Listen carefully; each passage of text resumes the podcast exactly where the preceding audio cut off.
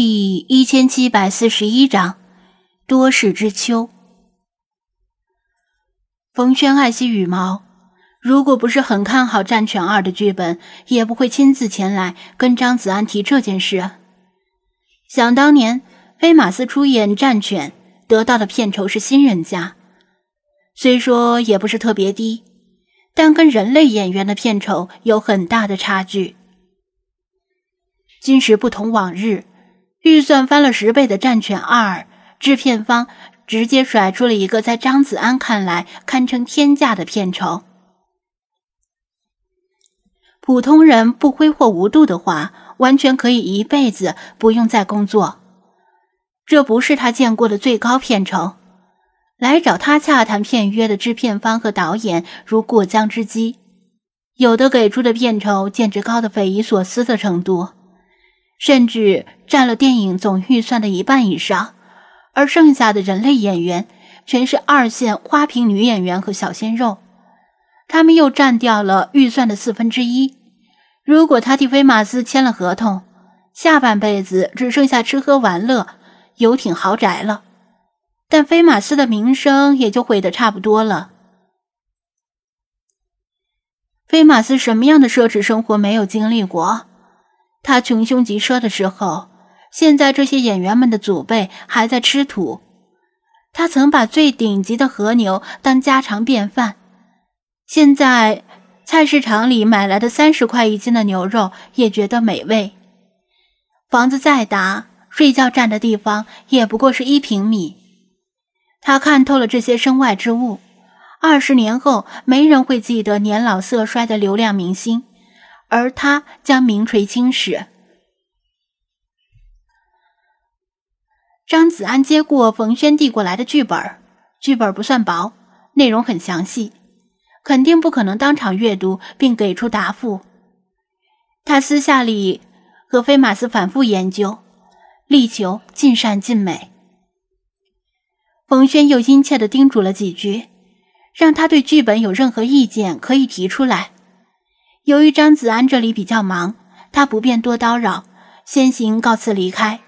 他刚走，张子安正站在门口，低头草草的翻阅剧本，想随便先看看剧情梗概。毕竟作为飞马四的影迷，他对《战犬二》的内容也很好奇。这时，又一辆私家车停在路边，按了两下喇叭，吸引他的注意。张子安快步走过去，孙小梦打开汽车后备箱，自己也下了车。你要求的药已经配好了，看看够不够用。他指着后备箱里的几个塑料桶说道：“差不多，不够用，我再找你。”张子安打开其中一个桶的盖子，看到里面是白色的粉末，这是几种竹虫杀菌药物的混合物。不过你要这么多干什么呢？给宠物药浴吗？孙小梦在接到张子安的配药要求时，就已经猜到这样的药物组合只能是药浴使用，但这个量远远超过了普通宠物店需要使用的剂量，而且常见的药浴药物都是液体状，做成沐浴露的形式，以方便使用。但张子安特意要求是干燥的粉末状，这是因为剂量太大了，液体太占地方。外行人很难掌握数种强效药物之间的调配比例，而且也不好搞到这些药物。厂家更愿意贩卖利润高的药浴沐浴露，所以他拜托孙小梦帮他购买并调配。对啊，一次多买点儿。不是就能够降低单位价格吗？他答道。孙小梦见他装傻，摆明了不想回答这么大的剂量干什么用。不过反正这些药物对人类的毒性很低，除非是整桶吃进去，否则一般不会对人类造成伤害。他的诊所里也很忙。台风造成了很多家养宠物骨折、烫伤、烧伤等情况。他必须赶紧回诊所接待顾客。他匆匆说明了兑水比例，以及哪桶是给猫用的，哪桶是给狗用的，还特别强调这些强效除虫药对宠物的毒性不小，千万不能喝进去。张子安点头记住，还要把这些信息转述给弗拉基米尔和小白。他打算买个家庭用的充气式游泳池，放在郊外某处，然后往里面放进药粉并兑水，再用发电机做一个简单的水循环淋浴装置。趁着现在天气不算凉，找个风和日丽的好天气。让流浪猫狗排队消毒，然后晒干毛发。他招呼王乾和李坤把这几桶药粉搬进店里。张店长，孙小梦还不死心，本来还想进一步探究他购买这么多药物的真正原因，但这个时候突然有一个大嗓门喊张子安。他不认识那个干瘦的光头老人，只得无奈的告辞，返回诊所。张子安一看，喊自己的是一个身材不高但嗓门极大的老头，正是赵汉公。旁边还有赵汉公几乎形影不离的吴电工。赵汉公骑着电动三轮车，吴电工骑着电动自行车。两个老人的精神都不错。赵师傅、吴师傅，你们怎么来了？最近忙，没时间去看望你们。要不是你们帮我重新弄了防水，我这破店估计撑不过这场台风啊！张子安寒暄道：“哪里的话，自己人不用客气。”吴电工说道：“要不是你……”我这老伙伴的命啊，都丢了好几次了。哪有好几次啊？赵汉公不服气的嚷嚷道：“他嗓门大，跟吵架差不多，引得店内顾客纷纷侧目而视。”张子安怕他们又开始争吵，赶紧转移话题：“赵师傅，您的身体没事了吧？”赵汉公洋洋得意的拍拍胸膛：“没事儿，早没事儿了。我身子骨硬朗着呢，就是手上少了块肉。由于海洋创伤无菌的感染，他的掌缘被医生剜掉了一大块烂肉。现在伤口刚刚愈合，拆掉绷带，露出丑陋的伤疤。反正……”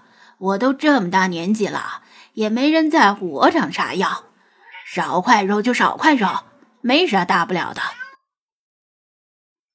他大大咧咧的说道：“多吃几块肉，说不定就长回来了。”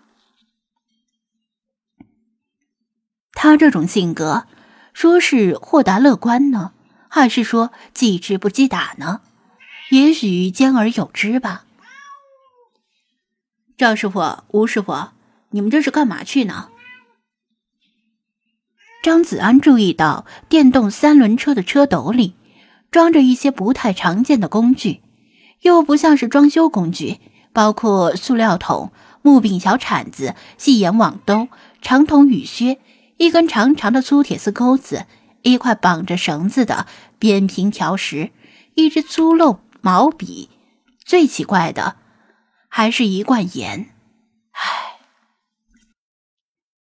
吴电工未曾说话，先叹气，指着赵汉公说道：“还不是他，前几天巴掌还疼得他死去活来，不吃止痛药都整宿睡不着觉。这巴掌刚一不疼了，就又开始张罗着折腾了。”赵桓公打断道：“老吴。”你怎么尽是埋汰我呢？我这是折腾吗？我这是弄点野味儿，感谢张店长。再说，谁疼的死去活来？谁疼的整宿睡不了觉了？吴电工呵呵冷笑：“张店长，我真的不稀罕说他了。他这几天伤口不太疼了，就开始馋肉，尤其是馋小龙虾。但是刚刮过台风，小龙虾普遍断货，价格太高，他又馋又舍不得花钱买。昨天呢，他听水族群里的鱼友说，咱们南方海边有块滩涂，台风过后，有人在那边挖大楼菇虾，一挖好几斤，回家自己做麻辣大楼菇虾，说的比麻辣小龙虾还好吃，好吃的差点把手指头吃进去。老赵一听说这个，立刻在家坐不住，巴掌也不疼了。今天就拉着我，死活非要去吃大楼菇虾。这车里装的就是他请教人家，人家告诉他的挖大楼菇虾的工具。赵汉公梗着脖子，不服气的说道：“张店长，你倒是评评理，这大楼菇虾就躺在滩涂沙子底下。”我挖也是挖，别人挖也是挖，凭啥我不能挖？张店长，我跟你说，我今天连午饭都带上了，不挖十斤大楼骨虾，我不回家。咱们哥们儿不见外，我我分你五斤。说到分张子安五斤时，赵汉公满脸写着心疼。张子安听明白了。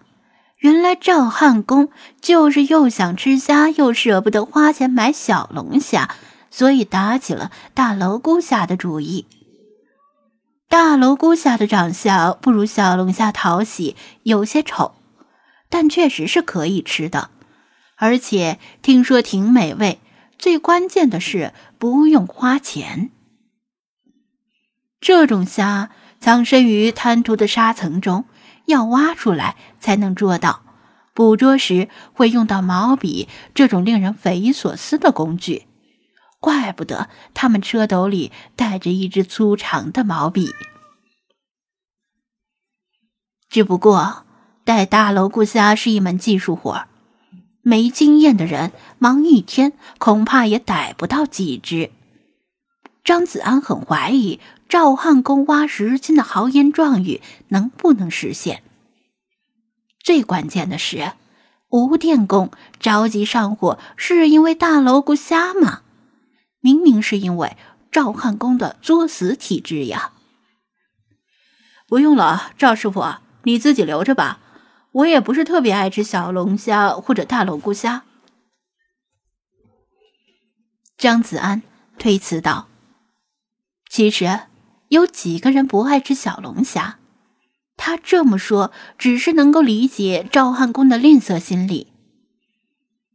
赵汉公一听，高兴的假意惋惜道：“不爱吃，哎，那就没办法了。哪天我给你整点农村养的老母鸡啥的，补补身体。”谁都能听出这种信口开河的承诺有多么的不靠谱。吴电工在旁边听得唉声叹气，恨不得找个地缝钻进去。那啥，赵师傅，我不知道你们说的南方滩涂具体是指哪一片，我没去过。不过提醒一下你们，要注意危险呢。张子安说道。赵汉公和吴电工要做的是赶滩涂。赶滩涂和赶海这两个概念相似，甚至有部分重叠，但又不完全一样。赶海通常来说是在海边的沙滩上或者海岸礁石间寻找被海浪冲上来的生物或者贝壳，尤其是在退潮期间收获更大。重点是脚是踩在较为坚硬的沙质或者礁石上。赶滩涂是在沙质很软的海滩上进行的，一脚踩下去，沙子可能没到小腿，甚至还要从沙子里挖掘出生物。由于在软沙间行走困难，涨潮时可能来不及退回海岸。他着重提醒他们，千万不要在退潮间过于深入滩涂，否则涨潮时就麻烦了。赵汉公满口应承，说他都跟鱼友们打听清楚了注意事项，绝对不会冒失。平心而论，赵汉公确实不算冒失，毕竟能够在厂里工作几十年没有出过事，安全意识还是挺强的，只是运气太差。捡块礁石，礁石里藏着博比特虫。邻居家养点水族生物，里面混进了剧毒的沙群海葵。钓鱼时手被划破了，感染了海洋创伤弧菌。这些普通人一辈子难得一遇的倒霉事儿，几乎全让他遇到了。这么倒霉的他，还能够活蹦乱跳，只能说是奇迹了。用迷信的话说，就是命硬。吴电工还想多说几句，赵汉公早已待不住了。恨不得一步跑到那片滩涂，生怕晚到一步，令大楼顾虾全被别人挖走。跟张子安告辞，强行把吴电工拉走。张子安看着这两位一路走一路吵的老伙计，不禁哑然失笑，默默祝他们满载而归吧，安全的满载而归。那两位刚离开，他正要进店，眼瞅着又一辆私家车驶来。他不认识这车，但仔细一看，发现开车的人是身穿便装的盛科。今天可真忙啊！他仰望长空，心中感慨：这似乎预示着接下来的一年并不会比前一年轻松。盛队长，是不是有什么事？他抢步走过去，帮停车的盛科拉开车门。盛科倒是被他问的一愣：“没有呀，今天我休假，这不是带着老婆孩子逛逛街吗？正好看见你站在路边，就说来打个招呼。”张子安松了一口气，如果连盛科也有事找他，他真的要忙哭了。车的后座上。果然坐着盛科的老婆孩子。张子安见过他们的照片，这是第一次见到真人。他们笑着向张子安打招呼，表情充满了甜蜜的欣喜。总是忙到飞起的盛科，经常连周末都要值班或者加班，难得享受宝贵的假期，难得在周末陪老婆孩子逛街。张子安邀请他们进店坐一会儿，但是他们说已经订了游乐园的门票，怕去晚了游客太多，他也就没再坚持。毕竟人家一家子的宝贵假期，应该好好享受天伦之乐。简单寒暄了几句近况，盛科挺健谈的，还想多聊几句。张子安反倒催促他们赶紧走，别让嫂子和侄女等太久。盛科理解他的苦心，坐回车里，重新启动汽车，向游乐园的方向驶去。他的老婆孩子在后窗向他挥手告别。然而，车刚启动没几秒，就猛地刹住了。张子安看到盛科拿起手机放到耳边，讲了几句，面色就转为凝重。果然，他的预感没错。这是个多事之秋啊！